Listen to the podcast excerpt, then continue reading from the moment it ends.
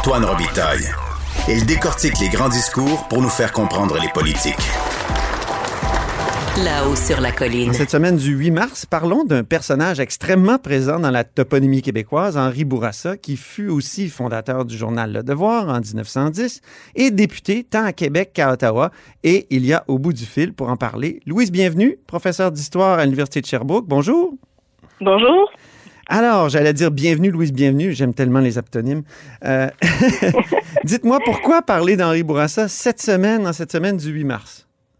Ben, je pense que la, la, thématique est bien choisie et euh, je dois dire que mon déclencheur, euh, il vient d'une sensibilité qui m'est propre. Comme historienne, quand j'entends euh, les Québécois et Québécoises parler de leurs valeurs et présenter l'égalité homme-femme comme étant un trait identitaire de notre société ou alors une valeur qui est très ancrée dans notre culture, ça mérite toujours puisque il n'en est rien d'une part et que je trouve qu'on a la mémoire bien courte en mm-hmm. cette matière. le Québec a été longtemps là vraiment le dernier de classe en matière d'égalité homme-femme, en matière de droits des femmes à l'échelle canadienne. Et au Québec, il faut attendre jusqu'en 1940 pour que les femmes puissent euh, voter, qu'elles aient le droit de suffrage et qu'elles aient, aussi le droit d'éligibilité, c'est-à-dire le, fait de pouvoir euh, se faire élire euh, au Parlement. Alors, on est la dernière province à obtenir ce droit, bien après plusieurs autres, et, en fait, euh, bien après aussi l'obtention du vote féminin au fédéral en 1918. Mm-hmm. Donc, il n'y a rien de spécifique, et on peut se demander pourquoi alors, qu'est-ce qu'on a de, qu'est-ce qu'on a fait de pas correct ou en fait de ah différent. Et puis, euh, ben, Henri Bourassa s'y opposait. Lui, ça, a été un personnage euh, clé de, cette portion-là de l'histoire du début du 20e siècle, et c'était un grand opposant à, au, droit du vote des femmes. Oui, il s'est vraiment distingué de cette façon. Il s'est distingué de bien des façons, on le verra. Mais c'est peut-être un aspect moins connu de sa carrière que son antiféminisme, je dirais, enragé. Et comme c'était un grand intellectuel, euh, fondateur de journal euh, Le Devoir, hein, nommons-le, et puis euh, un homme politique, c'est quelqu'un qui avait une grande audience qui était une voix écoutée. Euh, quand il parlait, quand il l'écrivait, ça avait beaucoup de résonance. Et donc, il fut un des premiers à prendre la parole et à s'engager dans un argumentaire euh, anti-suffragiste. Et il a montré, je dirais, à plusieurs autres la voie dans ce domaine. -là. Il a ouvert cette voie-là. Euh, il s'est, dès 1913, penché sur cette cette question-là. Et 1913, c'est tôt là, dans cette histoire du suffrage. Mhm. Euh, et donc, euh, il publie une série d'articles dès 1913 qui va faire frémir les, les, les, quelques féministes qui étaient mobilisés à cette époque-là. Il va même publier en 25 une brochure là, portant exactement sur le thème. Alors, euh, peut-être que vous pourriez nous donner une idée là, de son style, de ses propos. On a un extrait.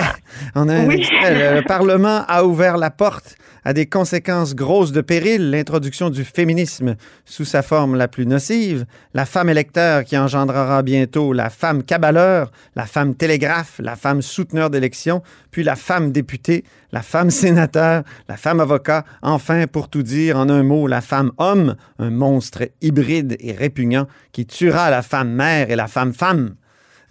Ben, bravo, vous êtes digne d'Henri Bourassa. Je ferme les, guillemets. C'est sûr que quand on lit ça, c'est extrêmement, euh, comment dire, décalé par rapport à notre époque et je dirais par rapport au devoir d'aujourd'hui, qui est peut-être un des journaux les plus féministes du Québec.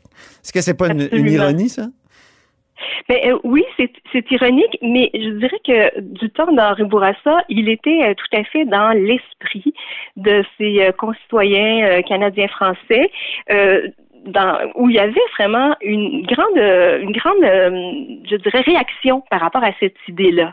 Mais peut-être avant d'entrer puis d'analyser un peu plus finement ces propos-là, je pense que la citation que vous avez lue contient beaucoup là, des arguments de Bourassa qu'il va répéter à nauséam, mm mais peut-être rappeler quelques, quelques traits de la carrière de Bourassa pour Oui, rappelez-nous un peu son parcours. C'est fascinant.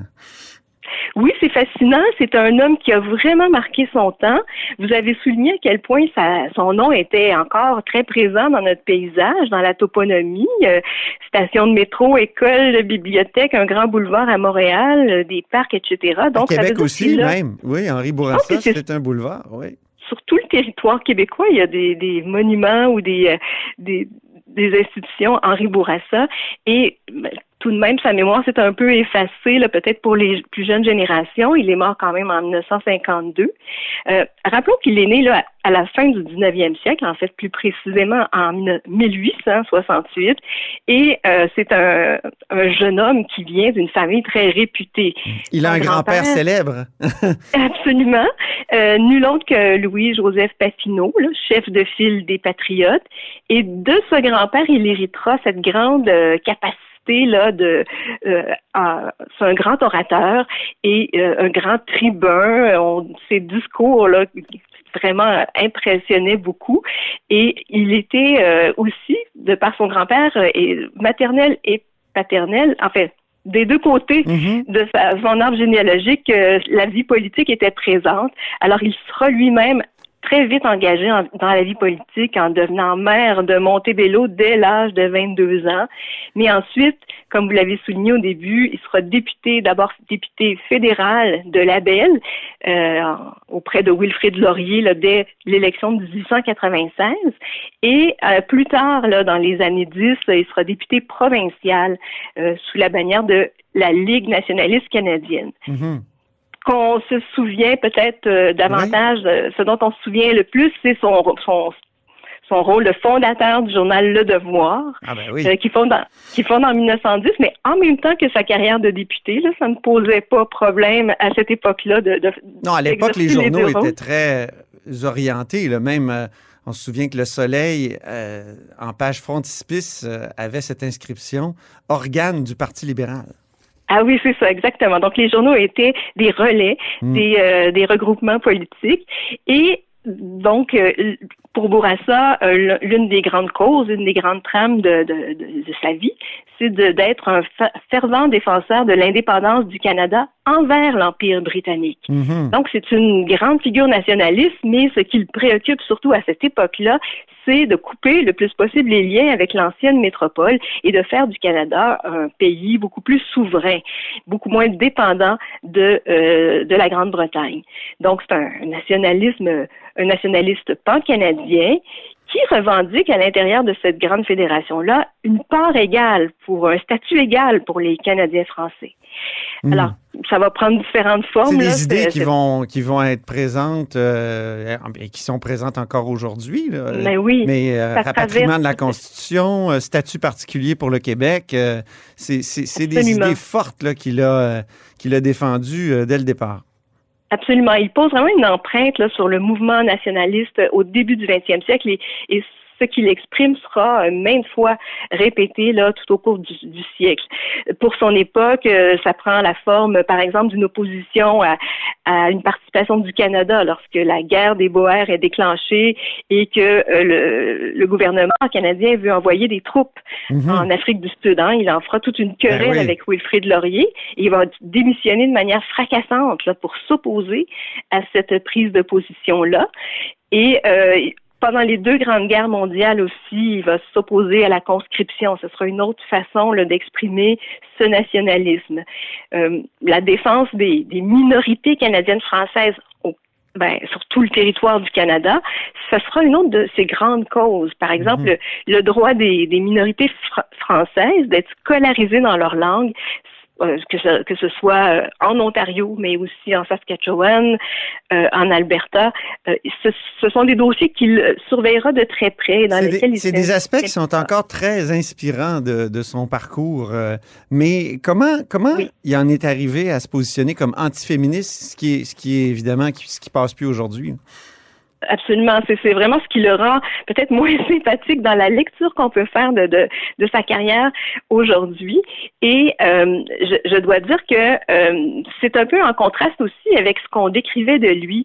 On a beaucoup vanté sa, son côté très indépendant, ses idées d'avant-garde. Et là, il arrive avec euh, des prises de position antiféministes qui s'inscrivent davantage dans un, réflexe conservateur, une volonté de maintenir le, statu quo. Et c'est peut-être par son nationalisme hein, qu'on peut le mieux on le verra. Mais je, voudrais quand même. Ça allait de pair avec l'antiféminisme? Oui, c'est beaucoup associé à la défense vraiment de la, la minorité catholique canadienne-française.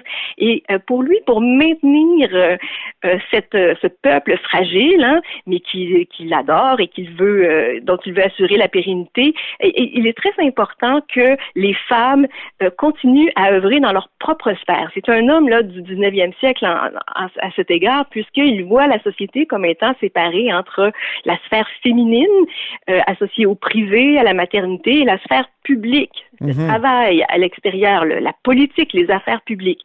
Et pour lui, l'ordre social repose, et plus particulièrement, je dirais, l'ordre social canadien-français, mais ça repose sur le fait que chacun tient bien son rôle et qu'il n'y ait pas de mélange entre les deux. La femme-homme, l'homme-femme, qui devient un monstre, c'est un peu ce brouillage des, des, des, des pistes hein, qui, qui, lui fait vraiment peur. Et, et, donc, cette, euh, cette idée que les femmes puissent envahir la sphère publique, euh, c'est pour lui synonyme d'un désordre social inquiétant et il l'associe aussi à une importation anglo-protestante ah dans notre culture. Parce que, au fond, euh, à l'époque où il prend la plume sur ces sujets-là, 1913 autour d'eux, bien euh, les suffragettes d'Angleterre font beaucoup de bruit, des manifestations bruyantes, des tactiques de guérilla urbaine. Elles vont mettre le feu à des clubs de golf hein, qui représentent des chasses gardées masculines. Il y aura des emprisonnements, des grèves de la faim, et tout ça est fidèlement rapporté par les journaux, y compris les journaux francophones de, Montréal et de Québec, parce que c'est très spectaculaire, ça, ça fait jaser. Mais pour Bourassa, c'est une véritable menace. Et dès lors que. À, quoi il, se distingue vraiment de ses contemporains à cette époque-là? Parce que le sujet, justement, était partout, euh, dans les journaux, tout ça. On avait peur, euh, d'une certaine façon, des, suffragettes. Euh, est-ce qu'il n'est pas injuste d'en faire un archétype machiste parce que son souvenir a perduré dans le temps pour d'autres raisons? C'est une bonne question. Je pense que si Bourassa a eu cette influence-là et ce, ce rôle de porte-parole et qu'il a répété ses articles antiféministes de, nombreuses fois, c'est bien parce qu'il y avait un auditoire, c'est bien parce que ça résonnait dans les oreilles de, plusieurs euh, euh, gens attachés à la défense de la patrie canadienne-française, attachés aux valeurs euh, distinctives, y compris le catholicisme à l'époque. Donc, je pense pas qu'il était exceptionnel, mais je pense que sa prise de parole, sa, sa, capacité de, diffuser ses idées à travers ne serait-ce que son journal à lui, le devoir, Hein. Il mhm. publiait en première page des éditoriaux et aussi parce qu'il en imposait comme homme public euh, très instruit, euh, réputé très intelligent. Donc, je pense que il était en phase avec beaucoup d'esprit de son temps, mais il parlait avec plus euh, plus d'éloquence et plus de puissance. C'est parce que j'avais, j'ai un ami historien qui m'a soufflé cette information. Adélard Godbout, évidemment, qui lui va donner le droit de vote aux femmes euh, en 1940, a voté quand même sept fois contre le suffrage féminin dans, ah son histoire. Donc, euh, euh, c'était dans l'air. C'était dans l'air et c'est pour ça que Henri Bourassa a pu continuer à écrire et à répéter toujours ces, ces mêmes formulations parce que ça résonnait chez bien des contemporains. C'est une, c'est des idées qui euh, étaient ancrées euh, jusqu'à un certain point dans cette idée de, de, défense de notre minorité catholique canadienne française. Euh, et, il y a toutes les questions aussi euh, qui étaient dans l'air à cette époque-là de la survie euh, du fait français, mhm. mais cette idée que les Canadiens français, je devrais dire les Canadiennes françaises, avaient de nombreux enfants et qu'elles, si le peuple ne pouvait pas ce groupe ethnique-là ne pouvait pas dominer sur le plan économique ou politique. En tout cas, il avait la force du nombre, hein, par mm ses, grandes familles. La revanche des berceaux.